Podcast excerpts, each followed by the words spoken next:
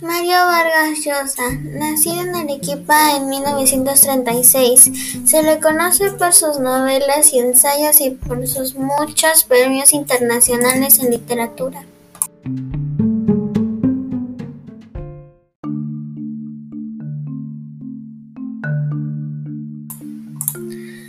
Sus inicios literarios coincidieron con el boom latinoamericano y forman parte de una generación de escritores tan conocidos como Gabriel García Márquez, Julio Cortázar o Carlos Fuentes.